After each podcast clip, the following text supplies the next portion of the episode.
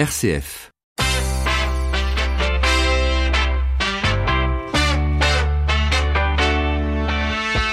12h30, 13h, ça fait du bien. Melchior Gormand. Bonjour à tous, très heureux de vous retrouver pour ce nouveau numéro de Ça fait du bien. Au menu, dans un mois, le 26 mai, auront lieu les élections européennes, un événement politique très attendu dans un contexte plutôt tendu.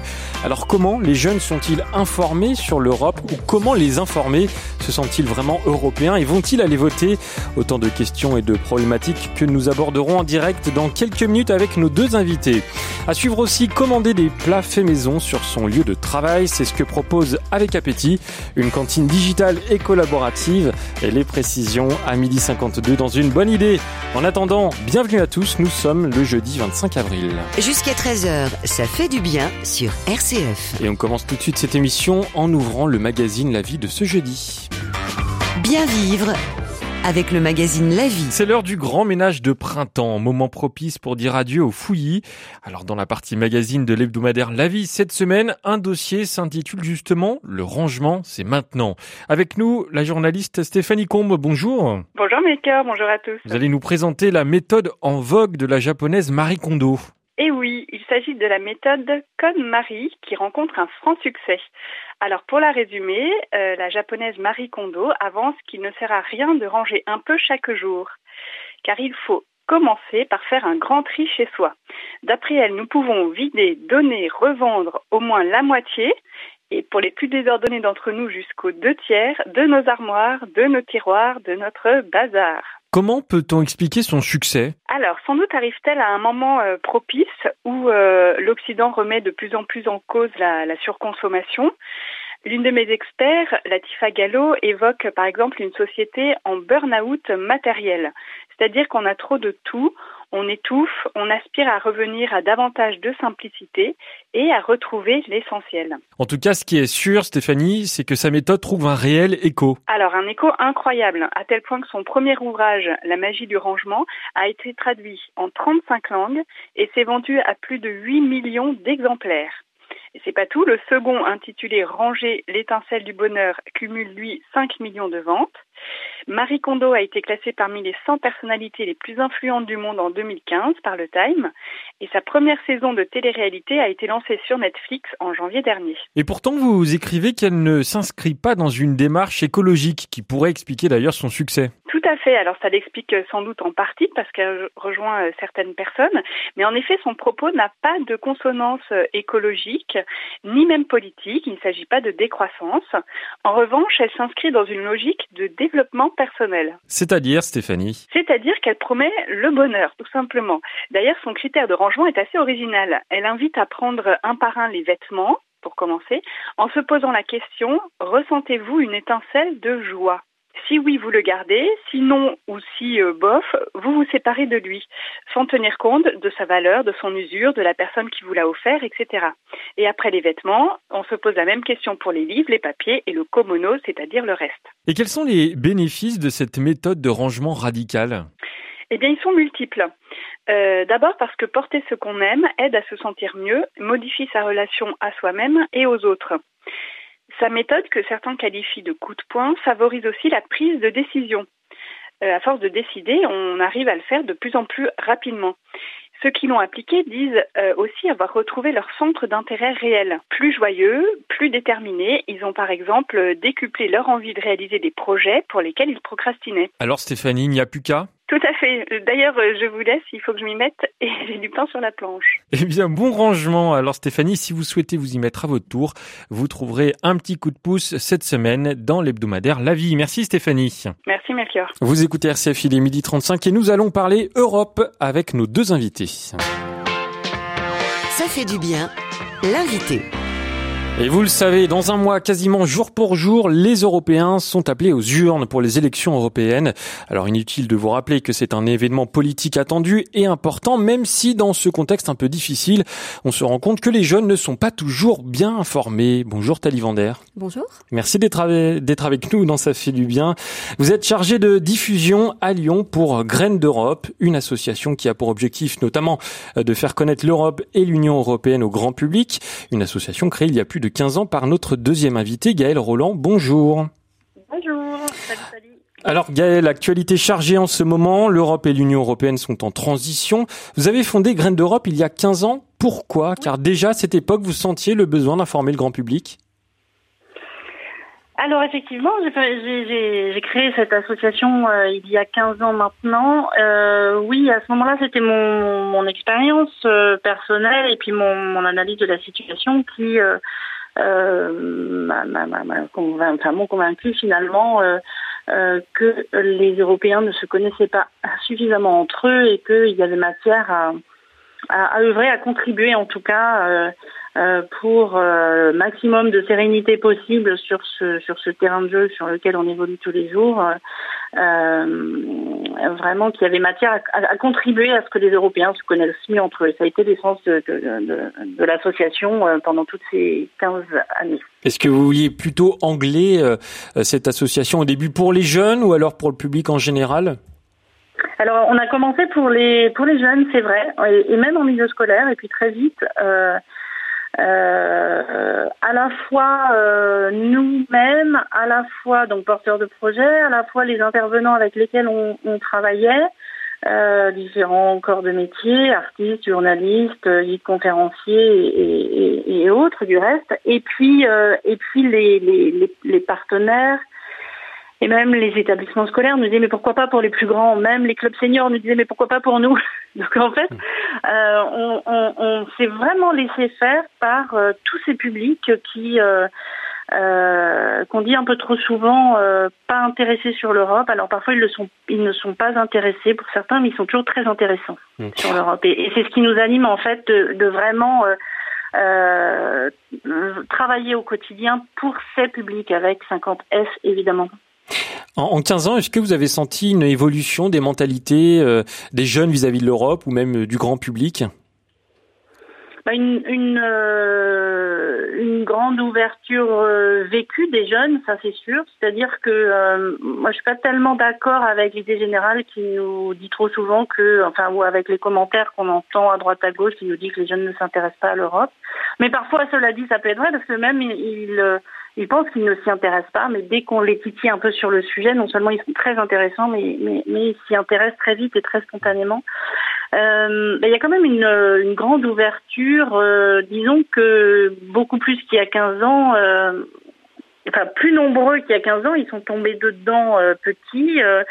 Euh, du fait de la, de la, de la citoyenneté qui, euh, qui s'est renforcée, de, ce concept-là qui s'est renforcé, qui parfois est consommé, mais tous les jeunes consomment cette Europe, ou beaucoup la consomment en tout cas, sans s'en rendre compte. Donc oui, il y a quand même cette, euh, il y, a, une vraie ouverture et au quotidien une vraie vie européenne. Parfois, on leur demande d'être, de se sentir européens, mais ils le sont plus que d'autres générations en fait. Ça, ça a beaucoup, ça a beaucoup bougé, oui. Et puis, puis les déplacements, Erasmus bien sûr a oui. encore œuvré et, et, de plus en plus. Le low cost a beaucoup fait aussi. Euh, donc oui, il y a quand même une un état de lieu très différent d'il y a 15 ans. Euh, Tali Vander, vous êtes chargée de diffusion euh, de cette association Graines d'Europe à Lyon. En 2019, selon vous, co comment les jeunes appréhendent-ils l'Europe, l'Union européenne? Est-ce qu'ils se sentent concernés par les élections? Avec les rencontres que vous avez pu faire Quel constat vous pouvez en tirer?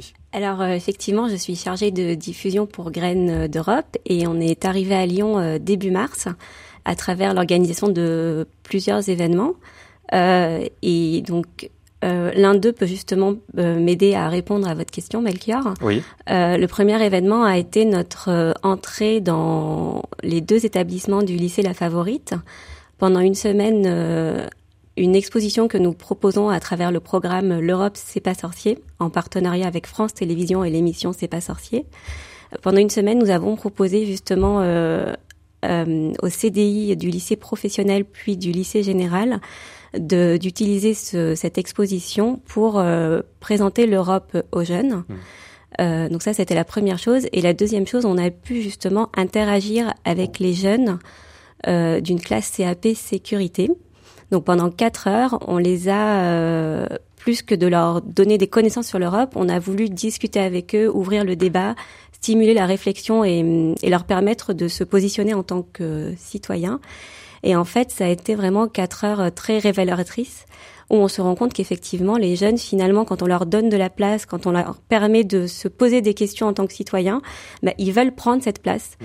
Et du coup, par rapport à votre question sur l'Europe, on sent qu'ils ont envie justement de s'approprier euh, le sujet Europe et ils sont force de proposition. Euh, et ça s'est manifesté en fait en fin de session. On leur a même demandé de travailler euh, en petit atelier euh, et réfléchir à une question euh, à une question que Fred, l'animateur de l'émission C'est pas sorcier, pose. C'est qu'est-ce que vous aimeriez, vous, jeunes, partager euh, avec les autres Européens? Ils ont travaillé sur cette question et ils ont répondu de manière assez impressionnante en proposant vraiment des initiatives, des actions liées à tout domaine, vraiment à leur vie de jeunes, mais aussi à leur vie de futurs euh, citoyens. Et on peut voir ces vidéos justement sur euh, notre site web l'Europe c'est pas sorcier. Et on va continuer de parler de l'Europe avec nos deux invités pendant quelques minutes. 12h30 13h, ça fait du bien. Melchior Gormand. Alors vous venez de le dire, euh, Tali et Vander, pour répondre à toutes les questions posées par les jeunes, Graines d'Europe dispose de plusieurs programmes à destination des différents publics. On va se focaliser aujourd'hui sur deux programmes, dont un qui s'intitule L'Europe, c'est pas sorcier, extrait. Tiens, salut Fred. Alors, on se fait tirer le portrait? Euh, Bah oui, je dois refaire ma carte d'identité. La mienne est arrivée à expiration et je pars bientôt en Estonie. C'est une carte d'identité qu'il te faut pour l'Estonie? Bah, c'est très simple, avec une carte d'identité, tu peux circuler partout dans ce que l'on appelle l'espace Schengen. Il n'y a plus de frontières physiques. Mais il faut avoir la carte d'identité dans sa poche. Alors on entend la voix de Fred de la fameuse émission C'est pas sorcier qui était diffusée à l'époque sur France 3. Même principe, mais version Europe, Tali Vander?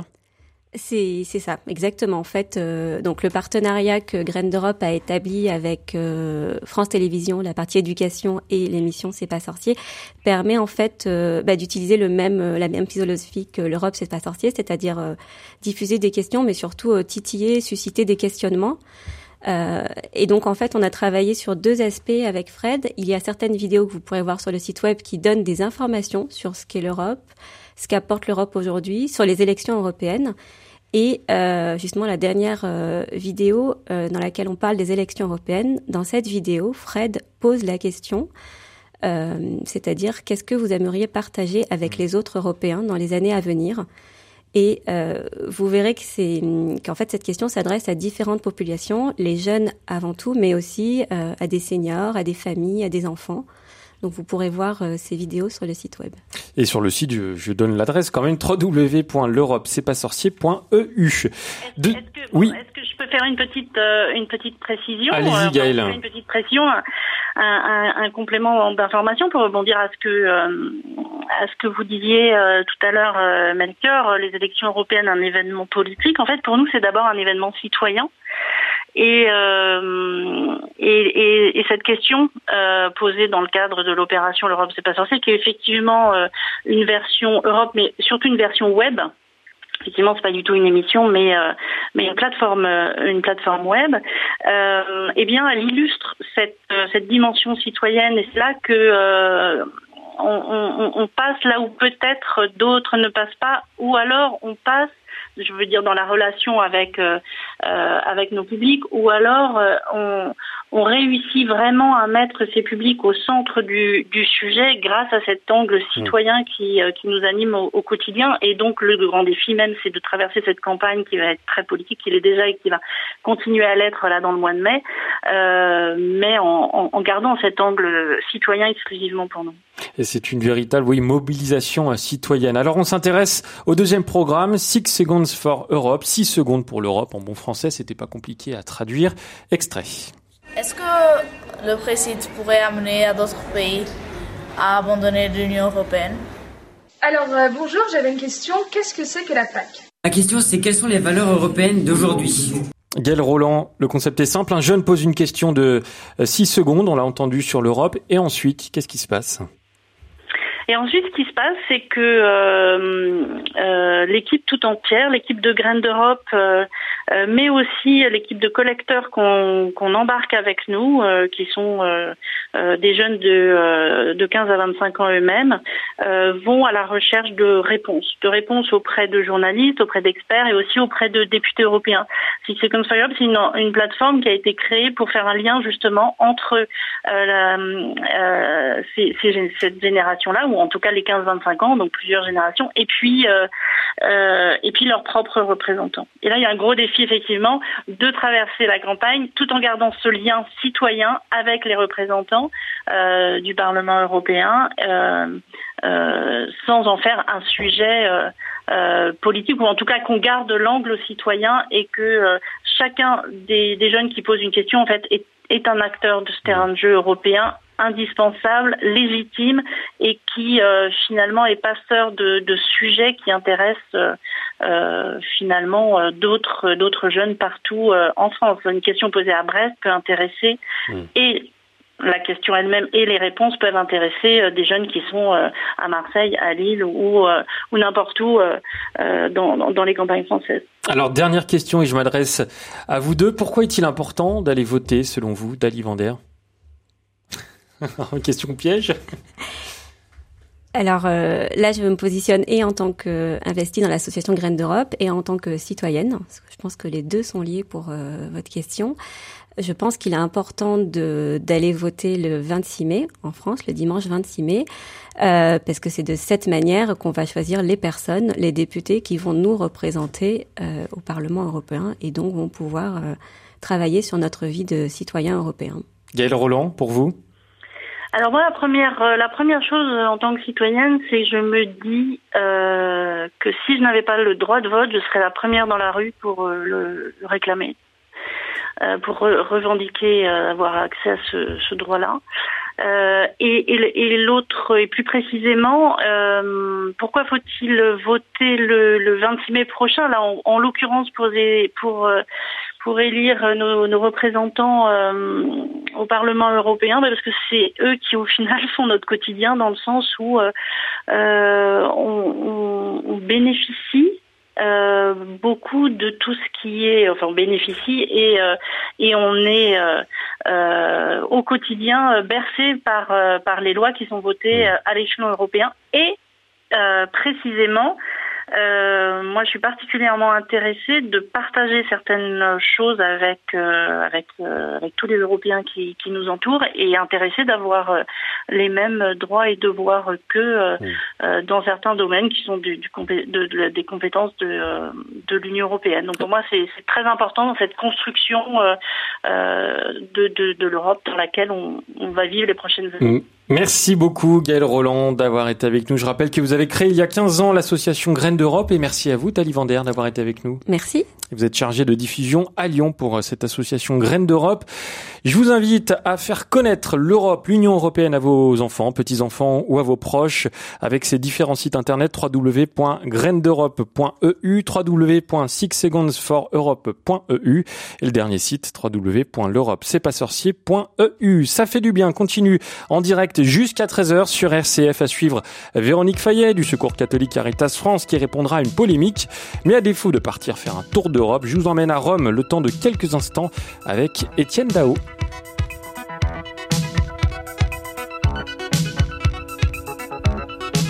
À Rome, tous les 200 personnes.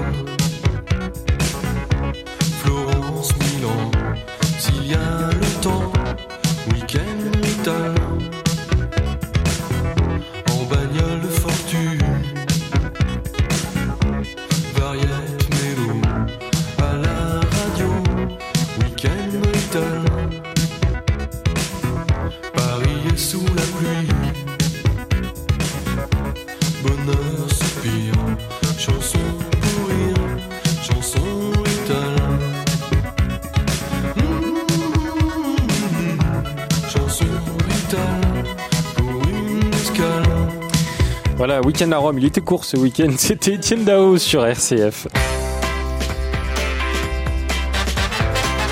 Ça fait du bien.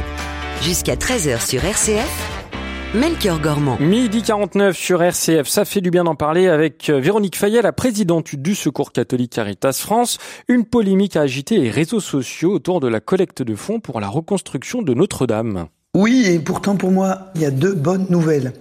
La première, c'est l'émotion des Français qui a été unanime. Nous avons vibré à l'unisson devant le cœur de la France en feu, selon les titres d'un grand hebdo. Pour moi, cela dit quelque chose de notre attachement à la culture chrétienne et au lieu symbolique de cette histoire de plusieurs siècles. Ce haut lieu spirituel où des millions de personnes sont venues s'agenouiller pour implorer un pardon, une guérison, une réconciliation, ou simplement pour dire merci, ce lieu est cher à toute la nation et bien au-delà. Et deuxième bonne nouvelle, les Français sont généreux et ils ont de l'argent, certains en ont même beaucoup, et ils sont prêts à donner pour une cause qui les touche. Saluons cet élan, notamment les grands mécènes qui ont été durement critiqués. Alors la question qui se pose, faut-il financer Notre-Dame quand des misérables sont à la rue? Alors la polémique est un peu stérile à mon sens car bien sûr il faut les deux. Il ne faut pas briser cet élan de générosité qui est aussi un élan spirituel. Il faut reconstruire Notre-Dame sans rien sacrifier de la beauté et de l'harmonie des lieux mais sobrement. Mais il ne faut pas oublier que des associations comme le Secours catholique ont parfois du mal à susciter la même émotion, la même générosité pour les misérables d'aujourd'hui. Et pourtant, ils et elles sont les pierres vivantes de notre Église et de notre société. Leurs vies sont difficiles et cabossées, comme l'était Quasimodo, et ils font souvent preuve d'un grand courage pour se reconstruire et mener une vie digne, une vie normale. Faudrait-il encore photographier des enfants misérables pour susciter l'émotion et les dons? Pourquoi le combat des pauvres d'aujourd'hui n'est-il pas reconnu et soutenu? N'y a-t-il pas derrière cela des préjugés tenaces? Au fond, est-ce que ces gens-là en valent la peine? Est-ce qu'ils veulent vraiment s'en sortir? Ces préjugés font toujours aussi mal aux personnes qui les subissent, mais aussi à nous qui sommes leurs amis. C'est donc à nous de convaincre que combattre la pauvreté est une cause juste et qu'il faut de l'argent pour aider les personnes à se reconstruire, à se loger correctement, à trouver un travail, à élever leurs enfants. C'est un investissement d'avenir encore plus urgent que la reconstruction de Notre-Dame de Paris. Et c'était Véronique Fayet sur RCF, la présidente du Secours catholique Caritas France. RCF, la bonne idée. Qu'êtes-vous en train de manger ou qu'allez-vous manger juste après l'émission? Eh bien, si vous travaillez plutôt que commander l'éternel sandwich pizza, vous allez pouvoir vous faire livrer directement avec des vrais petits plats maison couscous du chef, salade de fruits ou salade créole broche de poulet. Voilà ce que propose Chef Perrichon et le tout disponible dans un rayon d'un kilomètre. C'est presque une offre de traiteur, mais pas vraiment puisque Chef Perrichon est en fait une jeune retraitée et elle cuisine chez elle. C'est un exemple de ce qu'on peut trouver sur Avec Appétit, un site qui propose de manger sur votre lieu de travail avec un repas cuisiné par votre voisin. Mais alors comment est née cette idée? D'un constat très simple, écoutez Fatim Rani, l'une des cofondatrices. J'étais en stage à, Massy, en banlieue parisienne, et je m'étais rendu compte qu'il y avait beaucoup d'entreprises, mais j'ai vu qu'il n'y avait vraiment aucune offre de restauration. J'ai vu en parallèle qu'il y avait beaucoup d'immeubles d'habitation tout autour, donc potentiellement avec des personnes à la retraite, au foyer, au chômage, qui aimeraient arrondir leur fin de mois grâce à leur passion. Je me suis dit qu'on allait mettre en relation ces, ces deux populations qui se côtoient tous les jours, mais ne se parlent jamais. Le cadre est parfait parce qu'on apporte de la cuisine maison directement au bureau. Alors concrètement, comment ça fonctionne avec Appétit? Eh bien très simplement, après avoir créé un compte sur le site, vous recevez à chaque fois le menu du jour disponible dans votre quartier. 9,90 euros entrée plat ou plat dessert, livraison incluse. Arrive à commander sur le site internet directement, avoir accès à toutes les informations, la liste des ingrédients, cas d'allergie, la description du plat. On voit une photo du chef, une photo de sa cuisine pour vraiment avoir une totale transparence. Euh, avant même de commander, on peut aussi envoyer un petit message au chef pour lui dire par exemple qu'on est au régime, si c'est possible de mettre un fruit à la, à la place d'un gâteau. C'est quelque chose d'assez collaboratif, de local et de social. En fait, on élabore soi-même ses recettes, ses menus euh, en collaboration avec Appétit. Mais qui sont les chefs? Les profils sont aussi variés que les menus. Étudiants, boulangères, chômeurs en reconversion ou mères de famille. Parmi eux, Stéphanie Germain. Elle est assistante familiale et chef nanny, comme elle se surnomme, n'a pas longtemps hésité avant de se mettre au fourneau. Je suis allée sur Facebook et j'ai vu une annonce comme quoi ils cherchaient euh, des personnes qui avaient envie de partager euh, avec euh, d'autres personnes des menus au moins une fois par semaine. Et comme moi j'adore cuisiner, c'est une passion, je dis pourquoi pas. Alors il n'y a aucune pression puisqu'on cuisine quand on veut, au rythme que l'on veut. J'ai mes petits habitués qui parfois quand ils voient mon menu une semaine avant commandent à l'avance et ça me fait toujours très plaisir. Des spaghettis, une salade. Avec Appétit, il compte aujourd'hui près de 800 chefs inscrits sur le site, dont 250 actifs. Elle est déjà présente dans six villes comme Strasbourg, Nantes, Montpellier, Bordeaux, Chambéry ou en région parisienne. Alors, si vous souhaitez rejoindre le réseau, rendez-vous sur le site www.avecappétit.com et surtout n'oubliez pas votre serviette. Et bon appétit, bien sûr. Comme chaque semaine, pardon, on s'intéresse à un nouveau cas d'école avec Damien Le Boulanger et la Fondation Saint-Mathieu. Parce que l'éducation est au cœur de la mission des écoles catholiques, chaque semaine je vous emmène dans un établissement qui agit ou innove pour y répondre. Direction aujourd'hui la banlieue parisienne pour une expérience d'excellence et de mixité sociale. À Neuilly-sur-Seine, commune UP des Hauts-de-Seine, l'institution Saint-Dominique accueille depuis trois ans une pépinière d'excellence destinée à des jeunes lycéens de Seine-Saint-Denis, département voisin beaucoup plus populaire. Objectif, leur permettre de bénéficier de l'encadrement de Saint-Dominique pour valoriser leurs compétences. Frédéric Dirige l'institution. Le déclic, comme tout déclic, c'est une histoire de rencontre. Rencontre avec un professeur qui est venu me voir un jour en me faisant part d'une activité bénévole qu'il avait dans le cadre d'une association dans le 93 qui vient en aide justement à des familles défavorisées. Et il est venu me voir avec toute la provocation qu'il caractérise et en me disant Monsieur Gava, quand est-ce qu'on accueille des enfants du 93 Comme nous avions à cette époque un autre projet en tête, dans un premier temps, je lui avais dit non. Et puis il s'est montré tellement insistant que je lui ai dit bon d'accord mais vous prenez tout en main. Deux ou trois mois après, il est venu me voir avec deux élèves et, et, et il m'a dit bah voilà monsieur Gava, je vous présente Khaled et Yassine. Résultat depuis Notre élève de terminale aura son bac, c'est une certitude. Ce qu'on ne sait pas encore, c'est la mention. Tous les ans, deux autres jeunes lycéens ou lycéennes de seconde intègrent la pépinière d'excellence Saint-Dominique. Ces critères de sélection un très bon dossier scolaire, une grande motivation à se dépasser et un infaillible soutien de la famille. Nous formons des élèves non pas pour avoir le bac, mais pour leur permettre, et comme c'est écrit dans notre projet éducatif, d'être cinq ans ou dix ans après des jeunes qui osent s'engager dans la vie et qui soient des, des, artisans du monde. La spécificité de cette pépinière ne réside pas dans les cours, mais dans l'accompagnement qui les entoure, souligne le directeur. En fait, ils suivent les mêmes cours que tous les autres élèves. Et comme ce serait compliqué pour eux de rentrer tous les soirs chez eux, en fait, ils sont admis aussi euh, à l'internat, qui leur donne un cadre et une rigueur, une organisation avec euh, un système de tutorat aussi avec des propres élèves de chez nous ou des étudiants euh, post-bac que nous accueillons, voilà, pour leur permettre de bien réussir. Une démarche donnant-donnant, au bout du compte, concède Frédéric Gava. Je, je crois qu'on leur apporte de la confiance en eux. Je crois qu'on leur apporte une, une ouverture, alors aussi bien pour ces élèves-là que pour les nôtres. Parce que finalement, le, le projet, certes, il veut s'ouvrir à ces jeunes-là, mais il veut aussi permettre à nos propres lycéens vivant dans un certain entre-soi pour certains, leur permettre de les, ouvrir à cette diversité euh, qui, et c'est une conviction pour nous, qui est une source de richesse euh, mutuelle. Grâce à la caisse d'entraide de l'établissement, l'institution Saint-Dominique s'engage à financer jusqu'à 95% des frais de scolarité du jeune en fonction des revenus de ses parents. Un coût conséquent pour l'institution qui, entre autres raisons, freine pour le moment toute envie de développer le nombre de jeunes accueillis. Quant aux éventuelles critiques contre cette recherche de mixité, Frédéric Gava est clair. Il essaye d'avancer tout en essayant de convaincre. Si un établissement comme Saint-Dominique n'ose pas se lancer dans, ce type d'accueil, pour pouvoir à terme éventuellement accueillir davantage d'élèves, on nous taxera toujours de ne prendre que des élèves qui sont issus des mêmes milieux sociaux. Donc euh, moi, moi, je suis pour une vraie diversité sociale, je suis pour une ouverture à tous, une ouverture à tous euh, sur Neuilly. Euh, c'est un peu compliqué, donc on est obligé d'aller chercher des jeunes un petit peu plus loin et, et de briser certaines frontières. Quoi qu'il en soit, une chose est sûre, le directeur de l'institution Saint-Dominique de Neuilly-sur-Seine ne manque ni de temps ni de patience. C'était Cas d'école en partenariat avec la Fondation Saint-Mathieu qui soutient les écoles catholiques. Retrouvez-la sur fondation-st-mathieu.org.